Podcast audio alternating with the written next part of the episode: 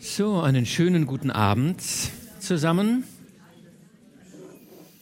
Sie wollen also mit mir zusammen, wenn ich so schaue, im letzten Mal verglichen vollzählig wieder mit mir zusammen nach Paris ins 19. Jahrhundert reisen.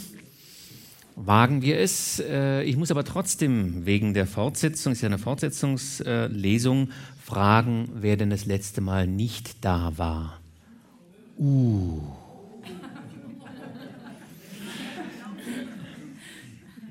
Und wer von denen, die das letzte Mal nicht da waren, äh, haben denn dieses Buch auch noch nie gelesen? Das werden weniger, aber es sind immer noch welche, die ich dann kurz auf den Stand der Dinge bringen will. Äh, mit der Lesung am letzten Mittwoch sind eigentlich schon alle Personen eingeführt worden, fast alle eingeführt worden, die für den ganzen Verlauf des Romans von Bedeutung sind. An erster Stelle ist Georges Duroy. Ich nenne ihn mal salopp einen Emporkömmling aus, äh, mit äh, bäuerlichem Geblüt und der nach einer Armeekarriere in der französischen Armee, wo er in Nordafrika gekämpft hat, nun versucht in Paris Fuß zu fassen und zwar als Journalist. Da hilft ihm Charles Forestier, der, die beiden kennen sich zusammen aus Kriegstagen und der Forestier ist als Journalist äh, in Paris schon etabliert bei der Zeitschrift La Vie Française. Und der bringt ihn also so durch die Hintertür da so ein bisschen rein in diese Gesellschaft der Journalisten und äh, da verdient sich dann Georges Duroy endlich sein erstes anständiges Geld und verdient sich auch so seine Sporen als Journalist, wobei er das nicht ganz alleine schafft, sondern er bekommt vor allen Dingen Unterstützung von der Frau Forestier, die ihm mehr oder weniger seinen ersten Artikel aufs Papier diktiert. Er ist aber mit diesem Artikel dann erfolgreich und darf also zukünftig für La Vie Française arbeiten und schreiben. Der Chef von La Vie Française ist Monsieur Walter. Letztes Mal habe ich, glaube ich, mal Voltaire gesagt. Das klingt dann nach dem Philosophen. äh, also er schreibt sich wie das deutsche Walter, aber französisch, jetzt müsste ich Walter sagen, so wäre es korrekt. Walter. Monsieur Walter leitet diese Zeitung äh, und auch seine Frau wird im weiteren Verlauf des Romans eine Bedeutung haben. Im zweiten Kapitel haben die alle zusammen am Tisch gesessen und zusammen gegessen. Äh, und das ist ziemlich äh, trickreich von Maupassant, dass er direkt am Anfang alle am Tisch zusammenbringt, die danach eine Rolle spielen. Des Weiteren ist da noch eine Clotilde Marel, die äh, jetzt in dieser Lesung im Mittelpunkt stehen wird, und dann noch die Journalisten Norbert Varenne und Jacques Rival. Und damit sind sie eigentlich schon alle äh, vorhanden, die in dem Roman eine große Bedeutung haben. Und äh, eine Nebenperson, die ich jetzt nicht erwähnt habe, muss ich jetzt aber erwähnen für die heutige Lesung. Das ist eine äh, Prostituierte aus Paris, zu der äh, äh, Georges Duroy auch Kontakt hatte, jetzt in seiner Zeit in Paris. Was ich mit Kontakt meine, können Sie sich vorstellen, wenn ich von einer Prostituierten spreche.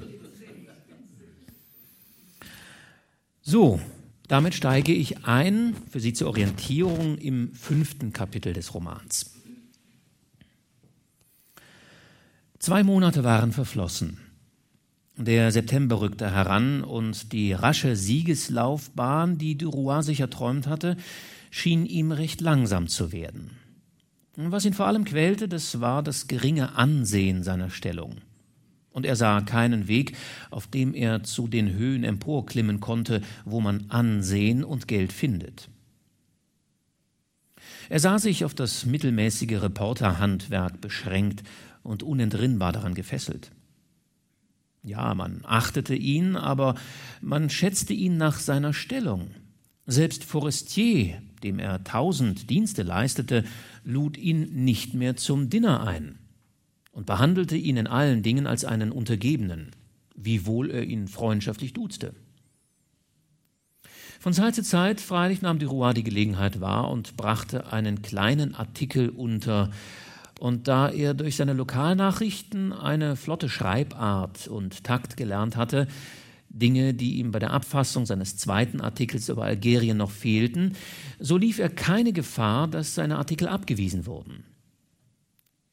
Was ihn aber besonders demütigte, war, dass ihm die Türen der Gesellschaft verschlossen blieben.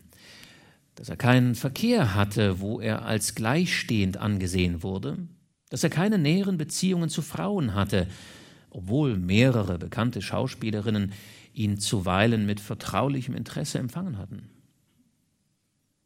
Übrigens wusste er aus Erfahrung, dass alle Weltdamen wie Schauspielerinnen eine merkwürdige Zuneigung, eine augenblickliche Sympathie für ihn verspürten.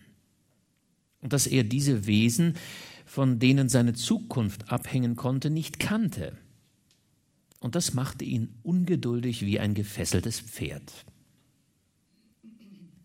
Und da fiel ihm wieder Frau de Marell ein und ihre Aufforderung, sie zu besuchen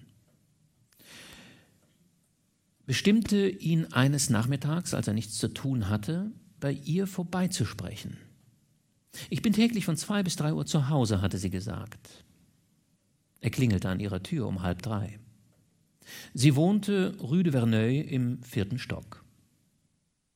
Auf das Klingelzeichen machte ein Dienstmädchen auf, eine kleine Person mit unordentlichem Haar, die sich ihr Häubchen zurechtsetzte, während sie antwortete: Jawohl, Madame ist zu Hause, aber ich weiß nicht, ob sie auf ist. Damit öffnete sie die angelehnte Salontür. Duroy trat ein. Das Zimmer war ziemlich groß, ziemlich kahl und verwahrlost. Die Sessel, alt und abgenutzt, standen an den Wänden entlang, wie sie das Dienstmädchen hingestellt hatte, und in nichts verriet sich die Sorge für Wohnlichkeit wie bei einer Frau, die ihr Heim liebt. Vier armselige Bilder, die einen Kahn auf einem Fluss, ein Schiff auf dem Meere, eine Mühle in einer Ebene und einen Holzfäller im Walde darstellten, hingen in der Mitte der vier Wände an ungleichen Stricken und alle vier schief. Man erriet, dass sie unter den nachlässigen Augen einer gleichgültigen Frau schon lange so schief hingen. Duroy nahm Platz und wartete. Er wartete lange. Dann ging eine Tür auf und Frau de Marell kam ungestüm herein in einem rosa-seidenen japanischen Morgenrock, der mit goldenen Landschaften, blauen Blumen und weißen Vögeln bestickt war. Denken Sie, ich lag noch zu Bett, rief sie aus.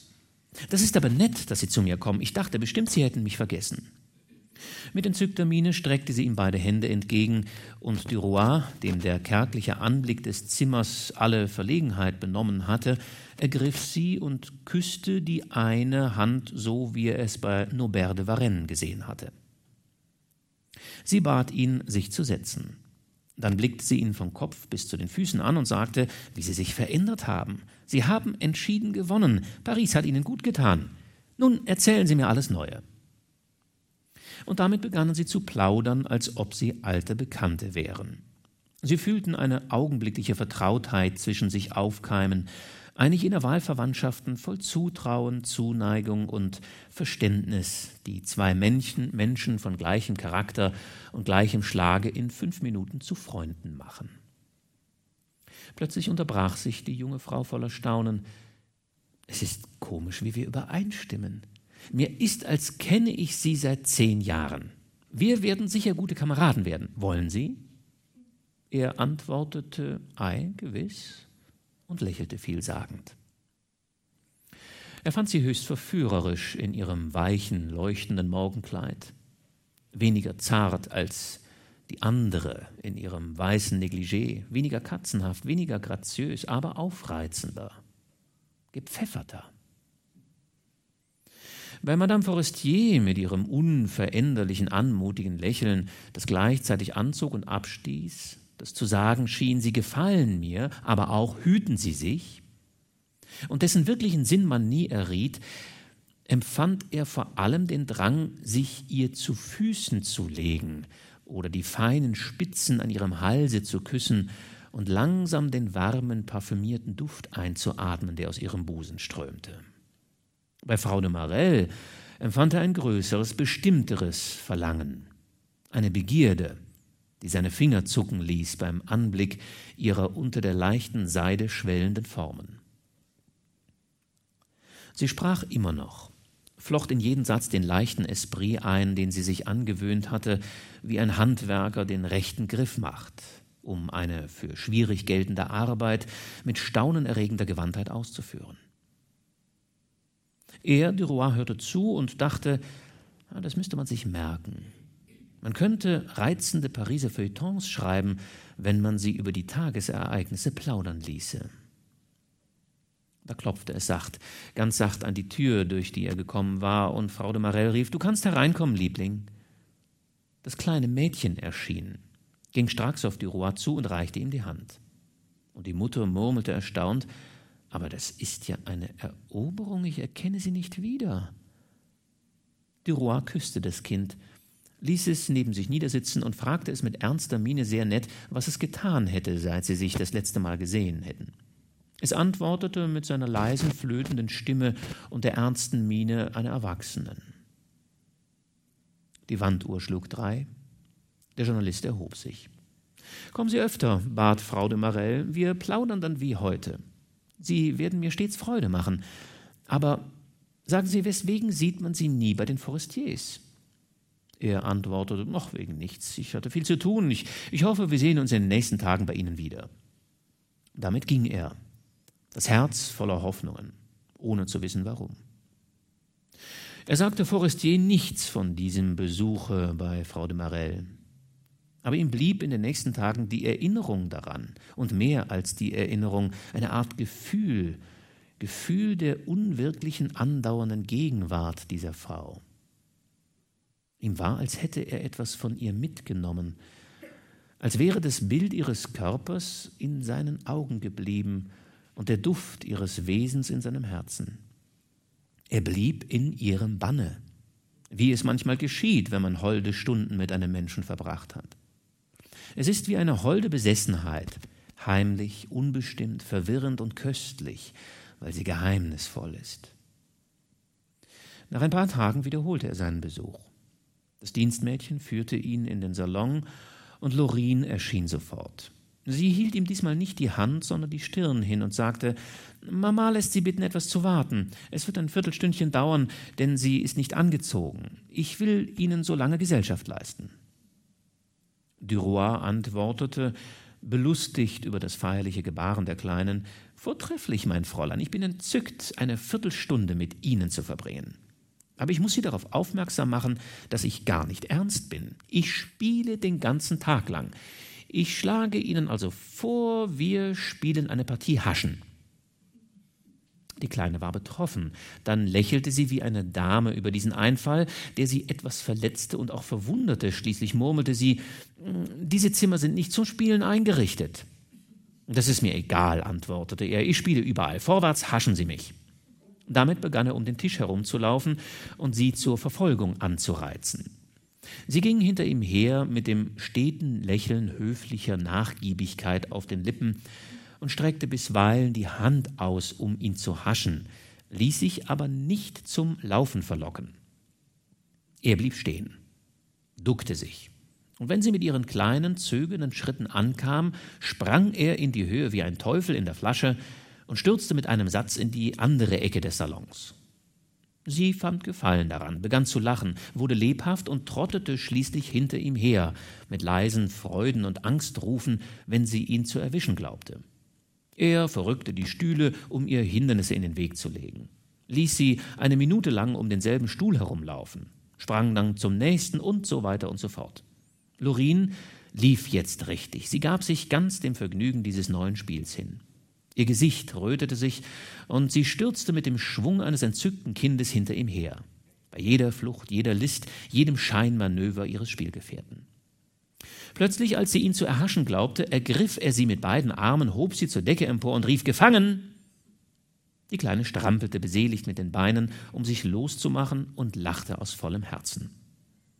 In diesem Augenblick erschien Frau de Marelle ganz verdutzt. Was? Lorin? Lorin spielt?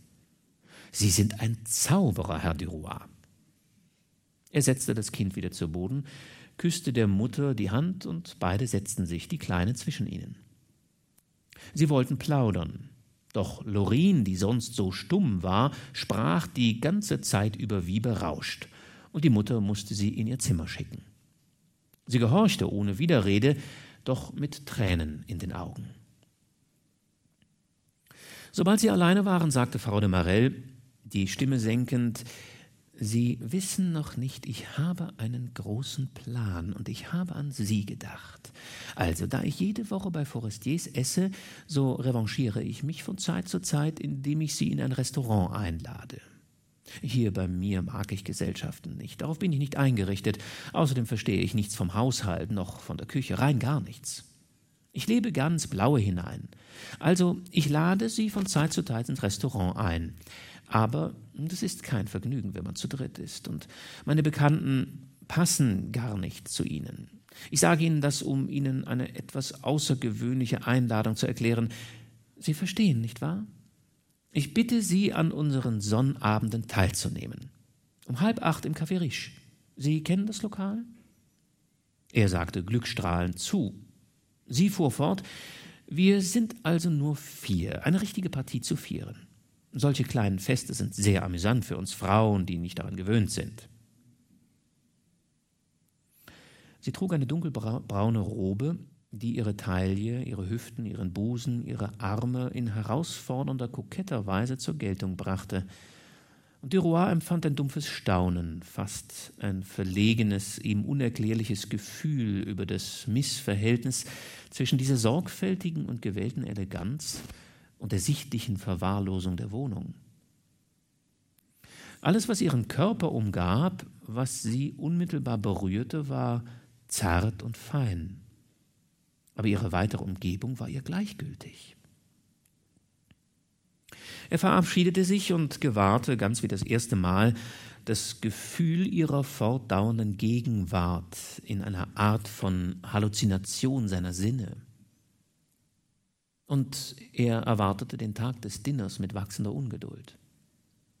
Er ließ sich zum zweiten Mal einen Frack, den seine Mittel erlaubten, denn seine Mittel erlaubten ihm, Verzeihung, da bin ich jetzt verrutscht. Er ließ sich zum zweiten Mal einen Frack, denn seine Mittel erlaubten ihm immer noch nicht, sich einen zu kaufen. Er war der Erste, der erschien, einige Zeit vor der Zeit. Man führte ihn in den zweiten Stock in ein kleines Restaurantzimmer, das rot tapeziert war. Das einzige Zimmer ging nach dem Boulevard.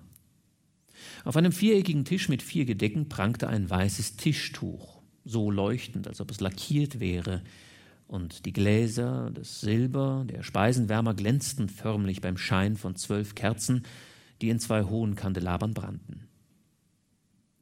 Draußen erblickte er einen großen hellgrünen Fleck in dem Blattwerk eines Baumes, auf den der helle Lichtschein des Speisezimmers fiel.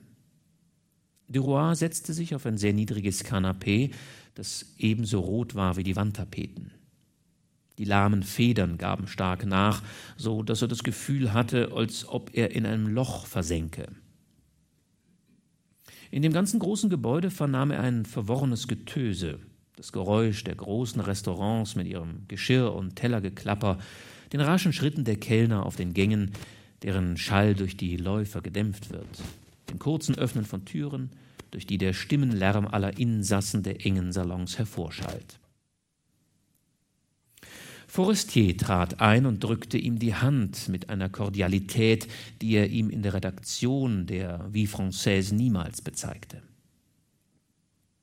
Die beiden Damen kommen zusammen nach, sagte er. Ach, diese Dinners sind immer reizend. Dann besah er sich den Tisch, ließ eine Gasflamme, die wie ein Nachtlicht brannte, ganz ausdrehen, schloss einen Fensterflügel wegen des Luftzuges und suchte sich einen möglichst geschützten Platz aus. Ich muss sehr vorsichtig sein, erklärte er. Einen Monat lang ging es mir besser und seit ein paar Tagen bin ich wieder im Argen. Wahrscheinlich habe ich mich am Dienstag nach dem Theater beim Nachhausegehen erkältet. Die Tür ging auf und die beiden jungen Frauen erschienen, gefolgt vom Oberkellner. Sie waren verschleiert und hatten etwas reizend Geheimnisvolles, wie es die Damen an solchen Orten anzunehmen pflegen, wo die Nachbarschaft und die Begegnungen verdächtig sind. Als Duroy Madame Forestier begrüßte, machte sie ihm heftige Vorwürfe, warum er sie nicht wieder aufgesucht hätte, und dann sagte sie lächelnd zu ihrer Freundin, ach so, Sie ziehen mir Frau de Marell vor. Für Sie haben Sie also Zeit übrig. Man setzte sich, und der Oberkellner legte Forestier die Weinkarte vor. Frau de Marelle rief, geben Sie den Herren, was Sie wollen, uns bringen Sie frappierten Champagner, die beste Sorte, süßen Champagner, nichts anderes. Und als der Mann gegangen war, erklärte sie mit aufgeregtem Lachen, ich will mich heute Abend betrinken. Wir wollen ein richtiges Gelage veranstalten, ein richtiges Gelage. Nun, es wird dann auch ein Gelage. Ich überblättere ein paar Seiten und habe mir hier nur umkringelt Ostender Austern, Suppe, Lachsforelle, Champagner, immer wieder Champagner, Hammelkoteletts, Rebhühner von Wachteln umgeben, Erbsen, eine terrine Gänseleberpastete, Dessert, Kaffee, Liköre, Zigaretten. Und dazwischen wird viel geplaudert. Dann ist das die Mahlzeit beendet und Frau de Marell klingelte nach dem Kellner und verlangte die Rechnung. Sie erhielt sie sogleich und versuchte sie zu lesen, aber die Zahlen tanzten vor ihren Augen und sie gab den Zettel Duroy mit den Worten, da bezahlen Sie für mich, ich kann nicht mehr sehen, ich bin zu berauscht. Und damit warf sie ihm ihre Börse in die Hände. Die Rechnung betrug 130 Francs. Duroy prüfte sie, gab zwei Banknoten, ließ sich herausgeben und fragte halblaut, wie viel soll der Kellner bekommen? Was Sie wollen, ich weiß nicht. Er legte fünf Francs auf den Teller, dann gab er der jungen Frau ihre Börse wieder und sagte zu ihr, Darf ich Sie bis zu Ihrer Tür begleiten? Gewiss, ich bin unfähig, meine Hausnummer wiederzufinden. Sie drückten Herrn und Frau Forestier die Hand und Duroy saß allein mit Frau de Marelle in einer rollenden Droschke.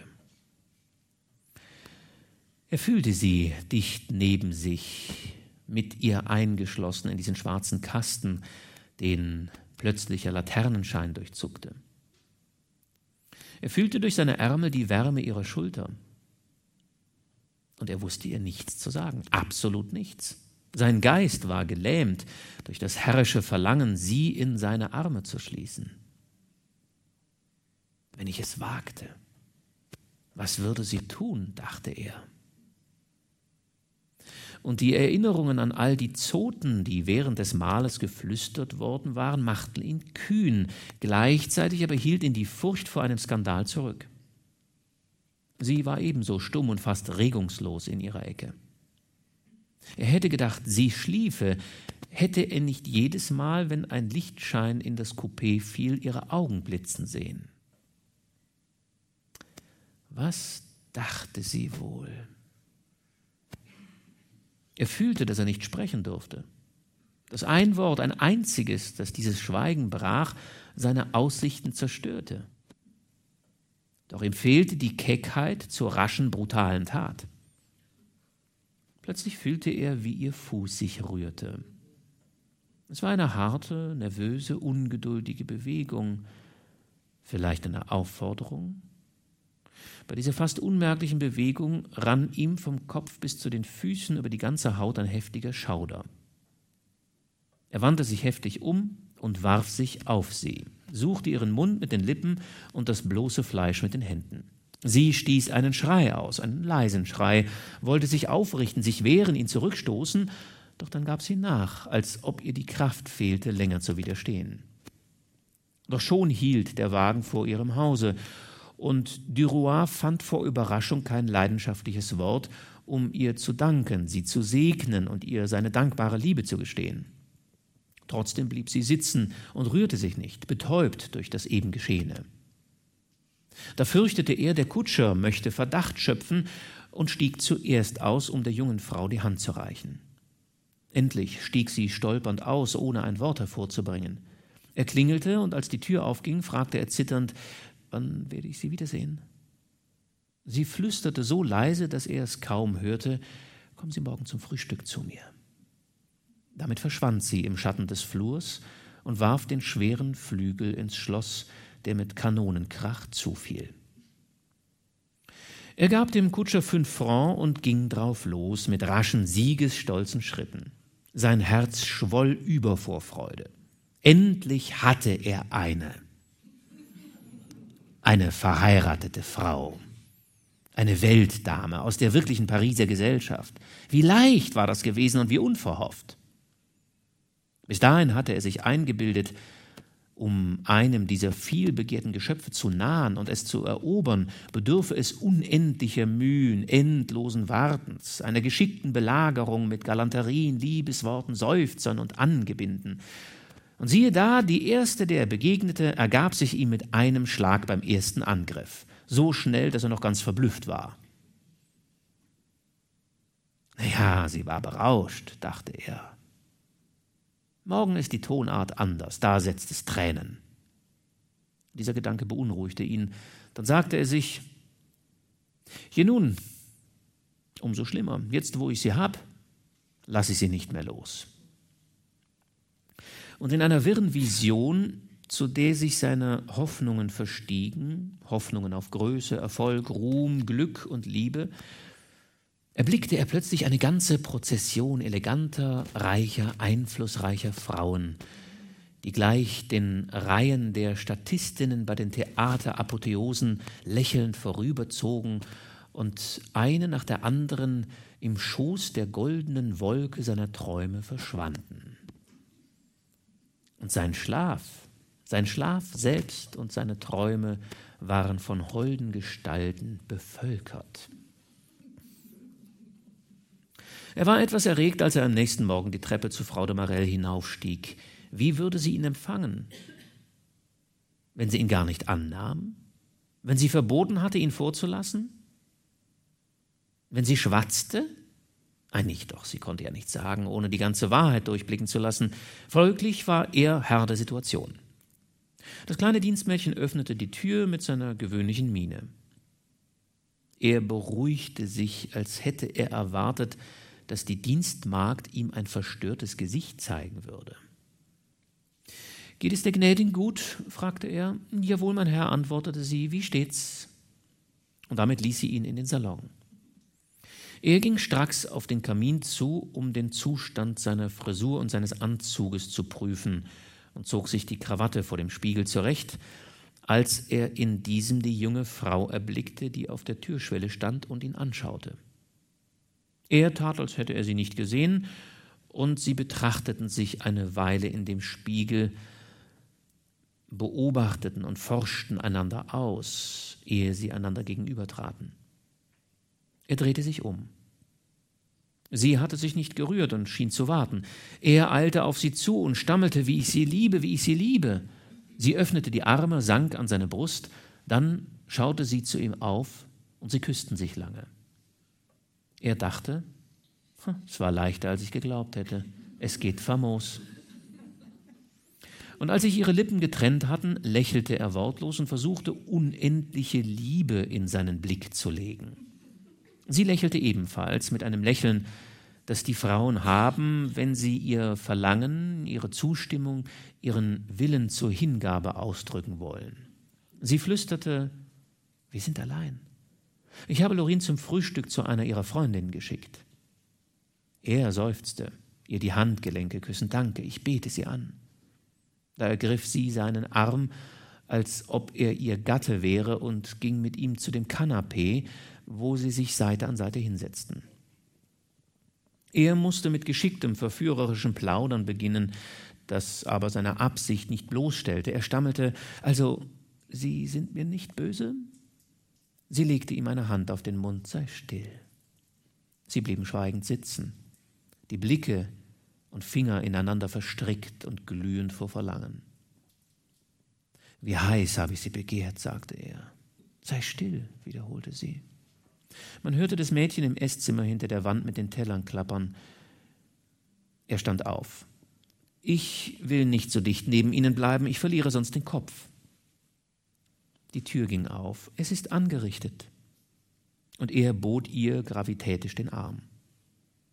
Sie frühstückten einander gegenüber sitzend, sich anblickend und sich unablässig zulächelnd, ganz miteinander beschäftigt und völlig aufgehend in dem holden Zauber einer keimenden Zärtlichkeit. Sie aßen zwar, aber ohne zu merken was. Er fühlte einen Fuß, einen kleinen Fuß, der unter dem Tische sich regte.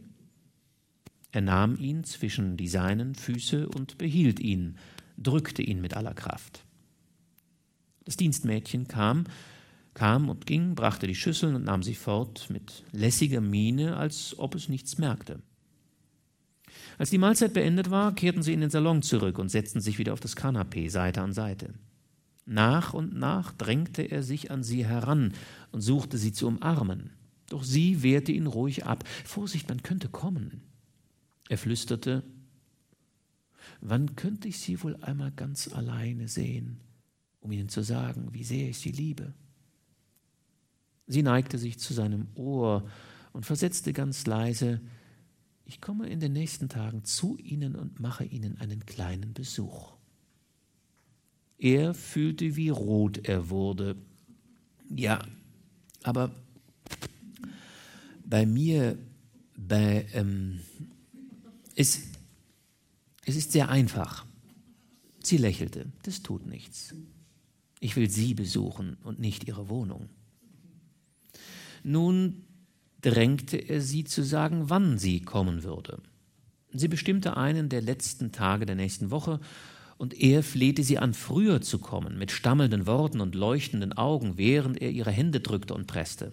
Sein Gesicht glühte fiebrig, verzehrt von Verlangen, von jenem heftigen Verlangen, das den Mahlzeiten unter vier Augen zu folgen pflegt.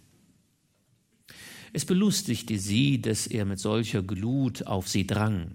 Sie gab von Zeit zu Zeit noch einen Tag dazu. Doch er wiederholte immerfort Morgen, sagen Sie morgen. Und endlich willigte sie ein. Ja, morgen, fünf Uhr. Er stieß einen langen Freudenseufzer aus, und nun plauderten sie fast ruhig, mit vertraulichen Gebärden, als ob sie sich schon zwanzig Jahre kannten. Ein Klingelzeichen ließ sie erbeben, und sie fuhren beide auseinander. Sie flüsterte, das muss Lorin sein. Das Kind erschien und blieb betroffen stehen. Dann lief es auf die Rouen zu, klatschte in die Hände, außer sich vor Freude, als es ihn erblickte und rief: Ah, Bellamy! Frau de Marelle musste lachen. Halt! Bellamy! Lorin hat sie so getauft. Das ist ein hübscher Freundschaftsname für sie. Ich will sie auch so nennen. Er hatte das Kind auf seine Knie genommen und musste alle die kleinen Spiele, die er ihm beigebracht hatte, mit ihm spielen. Zwanzig Minuten vor drei erhob er sich, um nach der Redaktion zu gehen. Auf der Treppe flüsterte er nochmals durch die halboffene Tür Morgen, fünf Uhr. Die junge Frau bejahte mit einem Lächeln und verschwand. Sobald er sein Tagewerk vollbracht hatte, überlegte er sich, wie er sein Zimmer ausstaffieren sollte, um seine Geliebte zu empfangen und die Armut des Raumes nach Kräften zu verhüllen. Er kam auf den Einfall, kleine japanische Gegenstände an die Wände zu heften und kaufte für fünf Francs eine ganze Sammlung von Papiersachen, kleine Fächer und Wandschirme, mit denen er die allzu sichtbaren Flecke der Tapete verdeckte.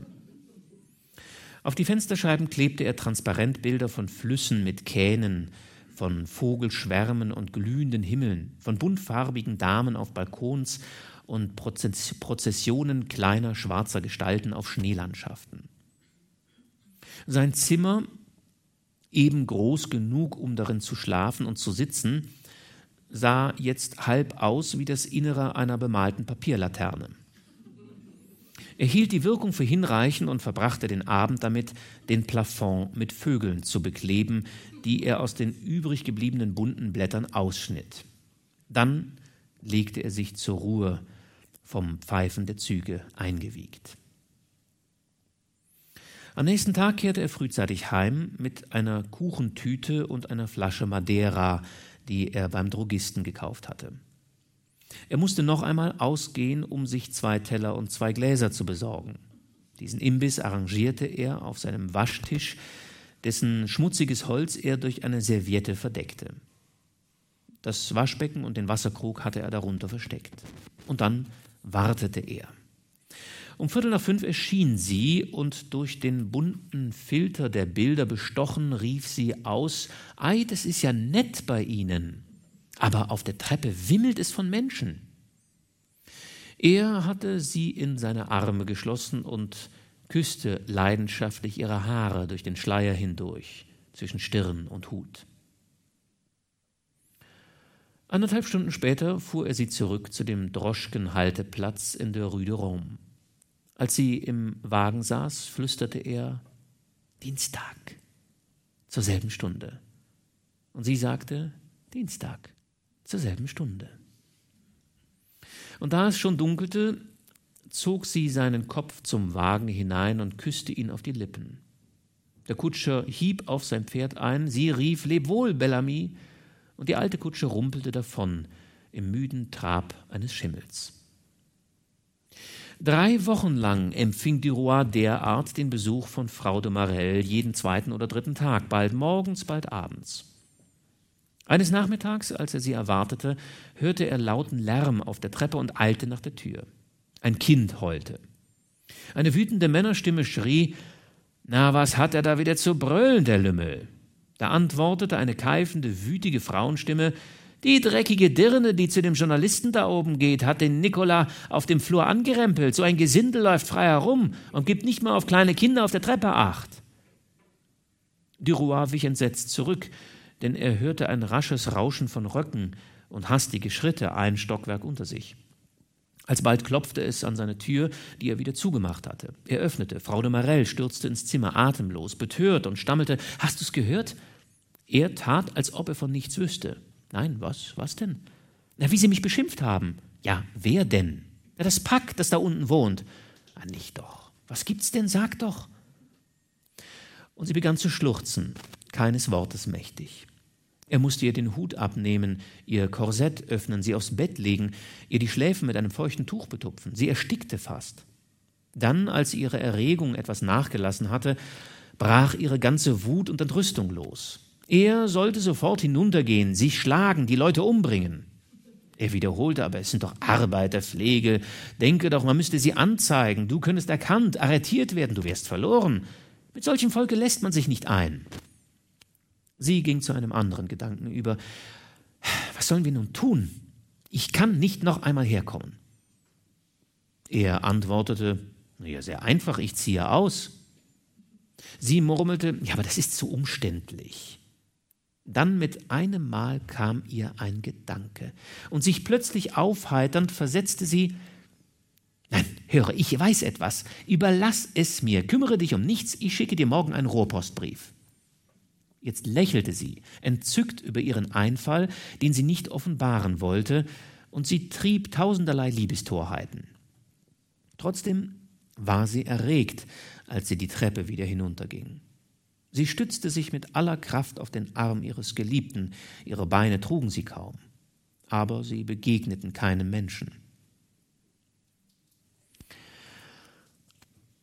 Da er immer spät aufstand, lag er am nächsten Morgen noch um elf Uhr zu Bett, als der Telegrafenbote ihm den versprochenen Rohrpostbrief brachte. Duroy öffnete ihn und las Stell dich ein, heute fünf Uhr, Rue de Konstantinopel 127. Lass dir die Wohnung aufmachen, die Madame Duroy gemietet hat. Clo küsst dich. Punkt 5 Uhr trat er in die Portiersloge eines großen Hauses ein und fragte, hat hier Madame de Roy eine Wohnung gemietet? Jawohl, mein Herr. Wollen Sie mich bitte hineinführen? Der Portier war ohne Zweifel an heikle Verhältnisse gewöhnt, wo Vorsicht geboten ist. Er blickte ihm ins Gesicht, dann suchte er in der langen Reihe von Schlüsseln und fragte, Sind Sie Herr Duroy? Jawohl, das bin ich und eröffnete eine kleine Wohnung von zwei Zimmern im Erdgeschoss gegenüber der Portiersloge. Das Wohnzimmer hatte ziemlich saubere Tapeten mit Blumenmustern, Mahagonimöbel mit Bezügen aus grünlichem Rips und gelben Mustern und einen schmalen, geblümten Teppich, so dünn, dass man das Holz darunter fühlte. Das Schlafzimmer war so winzig, dass das Bett es zu drei Vierteln ausfüllte. Es stand im Hintergrunde von einer Wand bis zur anderen, ein großes Bett mit schwerem blauem Betthimmel, gleichfalls aus Rips. Auf dem Bett lag eine rotseidene Federdecke mit verdächtigen Flecken. Duroy war ungeduldig und missvergnügt. Er dachte, das wird mich ein wahnsinniges Geld kosten. Ich muss mir noch mehr borgen. Sie hat sie hat da was absolut Blödsinniges gemacht.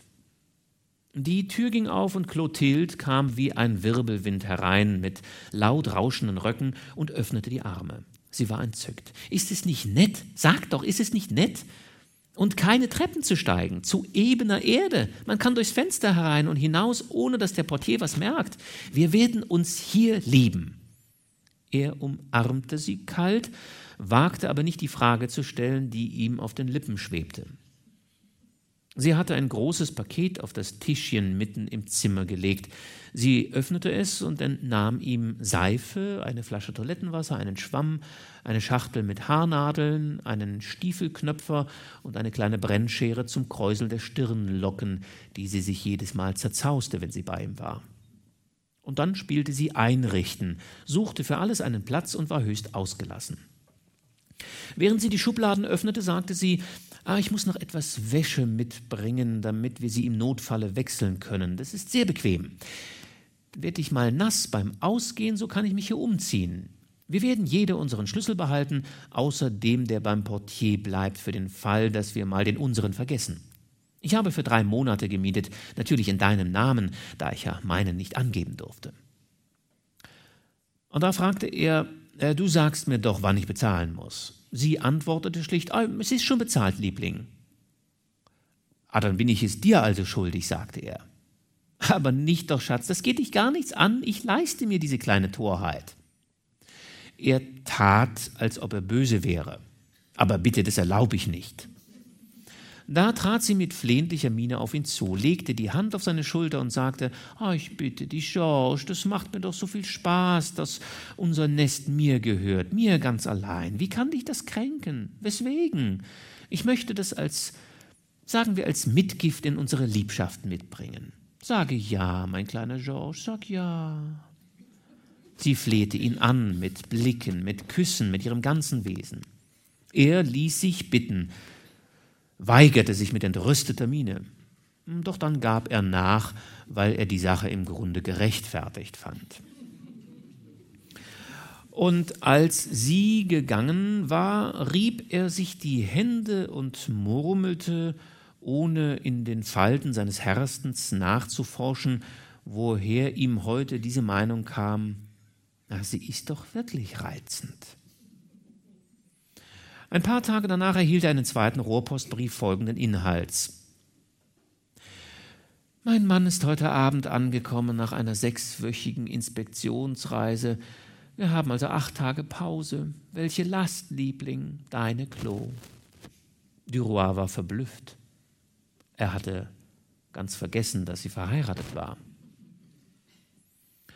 Dann eines Morgens erhielt er einen neuen Rohrpostbrief mit den vier Worten Heute 5 Uhr Klo.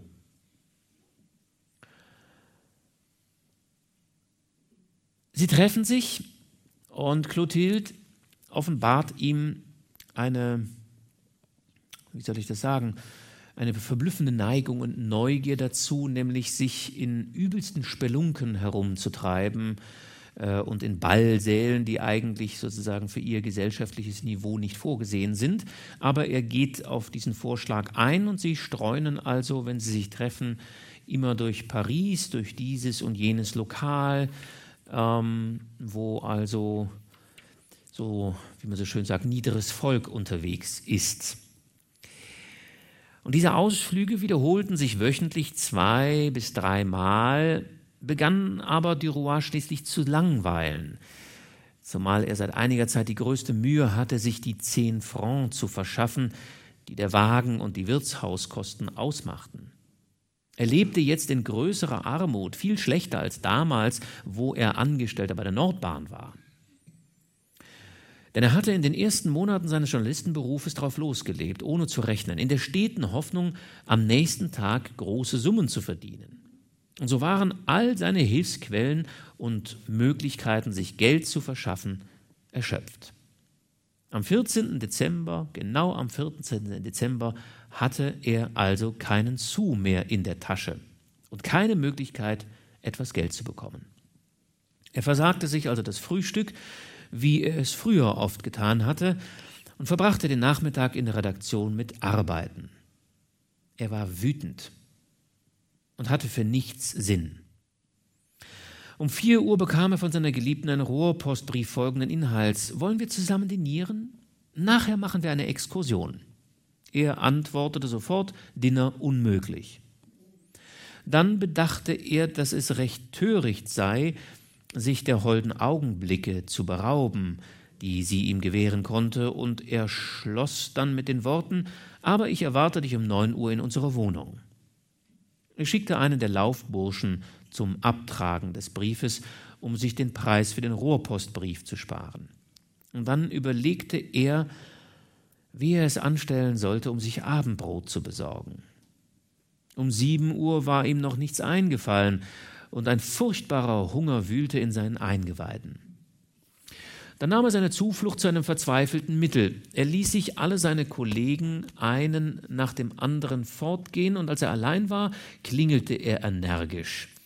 Der Portier des Chefs, der dageblieben war, um sein Büro zu bewachen, erschien.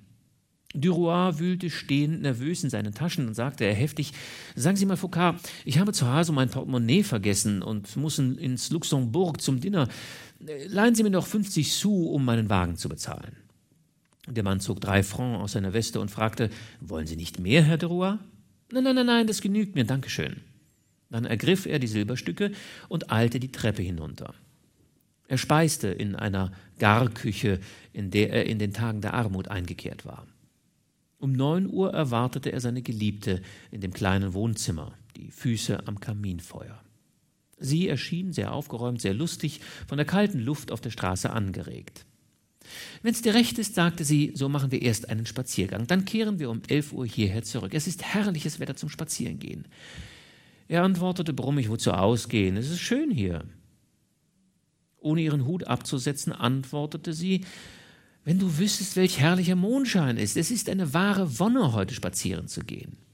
Ja, ist möglich, aber mir liegt nichts dran. Er sagte das mit wütender Miene. Sie fühlte sich beleidigt, verletzt und fragte, was hast du denn?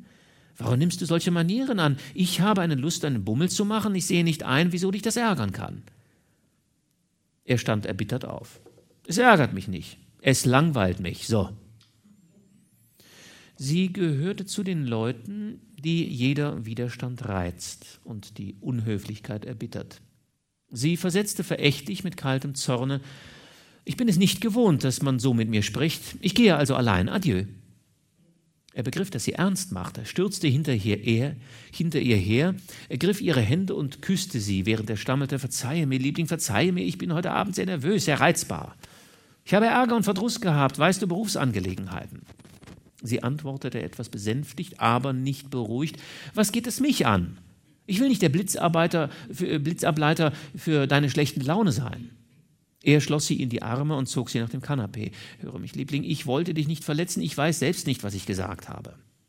Er zwang sie, sich zu setzen und kniete vor ihr nieder. Verzeihst du mir? Sage, dass du mir verzeihst. Sie murmelte kalt, Schön, aber fang nicht wieder so an. Dann stand sie auf und sagte, so, nun wollen wir spazieren gehen. Er kniete noch immer und umschlang ihre Hüften mit seinen Armen. Ich bitte dich, stammelte er, bleibe hier, ich flehe dich an, gewähre mir das eine. Ich möchte dich heute Abend so gern für mich ganz allein haben, hier am Kamin. Sag ja, ich flehe dich an, sag ja. Sie antwortete klar und trocken, nein, ich will ausgehen. Ich gebe deiner Laune nicht nach. Er drang in sie. Ich flehe dich an, ich habe einen Grund, einen sehr ernsten Grund. Sie erklärte von neuem, nein.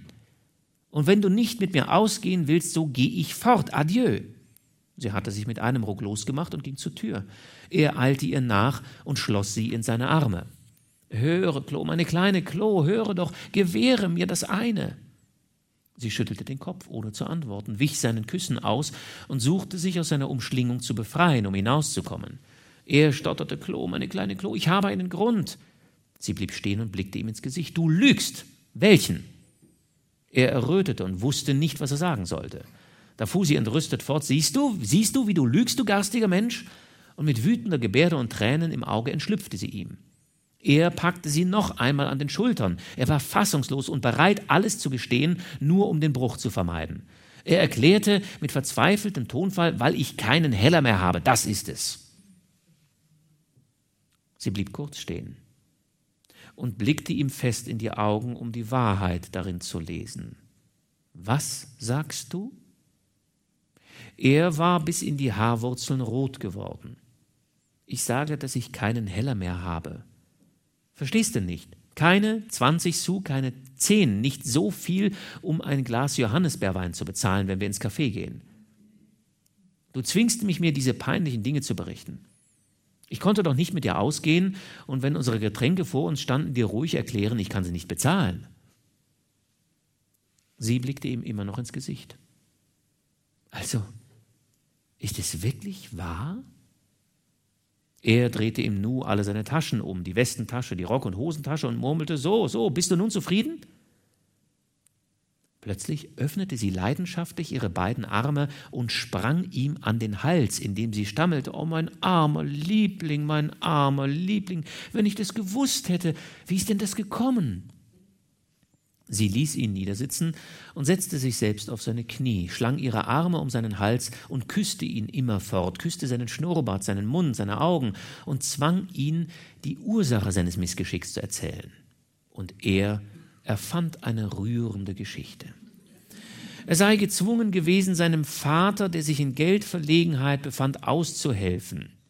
Er hätte ihm nicht allein seine gesamten Ersparnisse gegeben, sondern auch noch große Schulden gemacht und er schloss mit den Worten, ich kann mindestens sechs Monate am Hungertuch nagen, denn alle meine Hilfsquellen sind erschöpft. Ach, was hilft's? Es gibt schwere Stunden im Leben. Alles in allem ist es das Geld nicht wert, dass man sich damit ihm abgibt. Sie flüsterte ihm ins Ohr, ich will dir welches leihen. Willst du? Er antwortete würdevoll, du bist sehr lieb, Täubchen, aber sprechen wir nicht mehr davon, ich bitte dich, du tätest mir weh. Sie schwieg, dann schloss sie ihn in die Arme und flüsterte, Du weißt gar nicht, wie sehr ich dich liebe. Es war dann einer ihrer schönsten Liebesabende. Als sie sich zum Gehen anschickte, sagte sie lächelnd, Wenn man in deiner Lage ist, muss es doch spaßhaft sein, wenn man vergessenes Geld in einer Tasche findet, ein Geldstück, das sagen wir mal ins Futter gerutscht ist. Er antwortete überzeugungsvoll, ach ja, das glaube ich auch. Sie wollte zu Fuß heimkehren, unter dem Vorwand, dass es herrlicher Mondschein wäre, und sie begeisterte sich bei diesem Anblick. Es war eine helle Frostnacht zu Winteranfang. Die Pferde und Fußgänger schritten rasch durch die Kälte angestachelt. Die Hacken schallten auf den Bürgersteigen. Beim Abschied fragte sie ihn, wollen wir uns übermorgen wiedersehen? Ja, ei gewiss. Zur selben Zeit? Ja. Auf Wiedersehen, Liebling. Dann küssten sie sich zärtlich und er kehrte mit großen Schritten heim. Er fragte sich, was er am nächsten Tage erfinden sollte, um sich aus der Klemme zu ziehen. Doch als er seine Schlafzimmertür öffnete und in seiner Westentasche nach Streichhölzern suchte, fand er zu seinem großen Erstaunen ein Geldstück, das unter seinen Fingern umherrollte. Sobald er Licht gemacht hatte, zog er es hervor, um es zu prüfen. Es war ein 20-Franc-Stück. Er dachte, er sei verrückt geworden. Er drehte es hin und her und überlegte, durch welches Wunder dies Geld in seine Tasche gelangt war. Es konnte doch nicht vom Himmel gefallen sein. Und plötzlich, plötzlich erriet er alles und ein dumpfer Zorn ergriff ihn.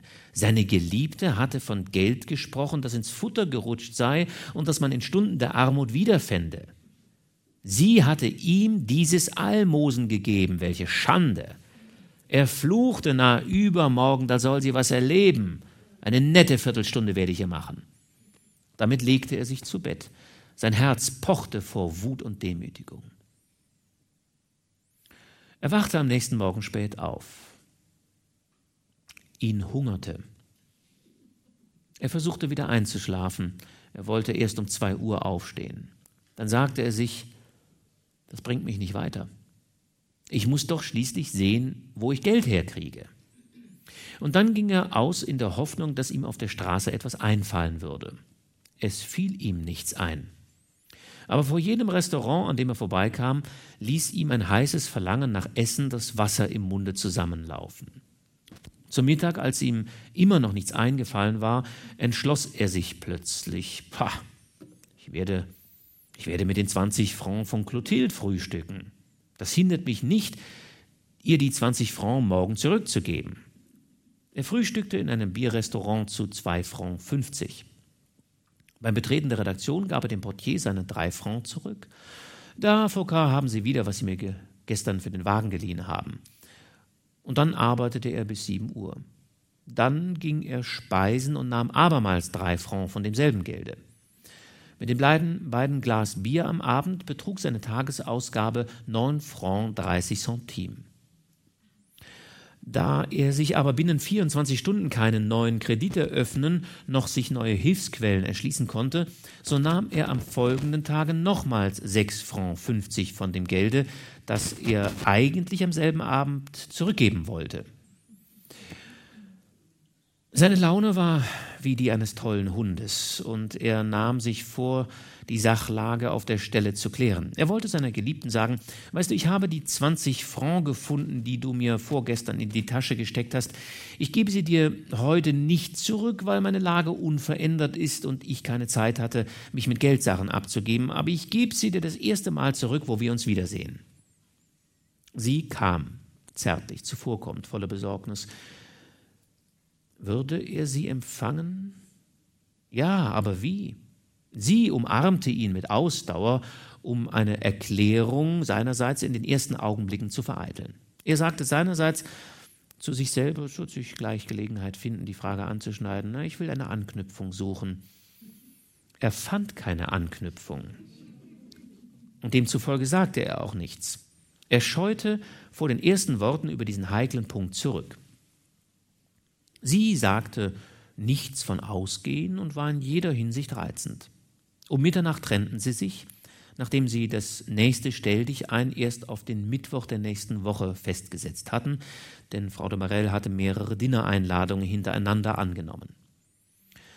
Am nächsten Morgen, als er sein Frühstück bezahlen wollte, suchte er die vier Franc-Stücke, die er noch haben musste, und entdeckte, dass es fünf waren darunter ein Goldstück. Im ersten Moment glaubte er, man hätte ihm gestern aus Versehen 20 Francs herausgegeben, aber dann begriff er alles und er fühlte sein Herz pochen. So demütigten ihn diese andauernden Almosen. Wie leid tat es ihm jetzt, dass er nichts gesagt hatte. Wenn er energisch gesprochen hätte, so wäre das nicht passiert. Vier Tage lang tat er Schritte und machte ebenso zahlreiche wie zwecklose Versuche, sich 100 Francs irgendwo zu borgen, während er das zweite Goldstück Clotils verzehrte. Er sagte zu ihr mit wütender Miene, weißt du, fange mit den Witzen von neulich Abend nicht wieder an. Ich könnte sonst böse werden. Trotzdem brachte sie es fertig, bei ihrem ersten Zusammentreffen abermals 20 Francs in seine Hosentasche gleiten zu lassen. Als er sie entdeckte, fluchte er Donnerwetter und steckte sie in seine Westentasche, um sie bei der Hand zu haben, denn er besaß keinen Zu mehr. Er beschwichtigte sein Gewissen mit dem Grunde, ich werde ihr alles auf einmal wiedergeben. Es ist schließlich nur geliehenes Geld.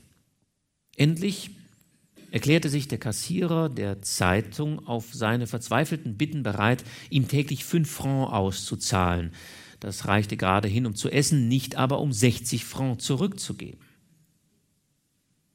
Da jedoch Clotilde wieder von ihren tollen von ihrer tollen Vorliebe für nächtliche Exkursionen in alle verdächtigen Lokale von Paris ergriffen wurde, so ärgerte er sie schließlich nicht mehr übermäßig, wenn er nach ihren abenteuerlichen Zügen einen Goldfuchs in seiner Tasche, einmal sogar in seinem Stiefel und ein anderes Mal in seinem Urständer fand.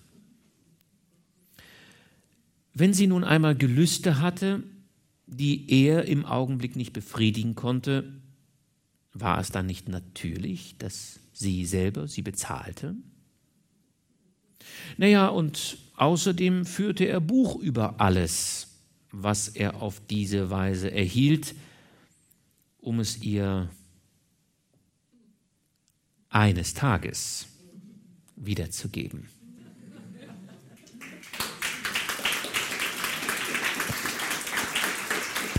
Vielen Dank.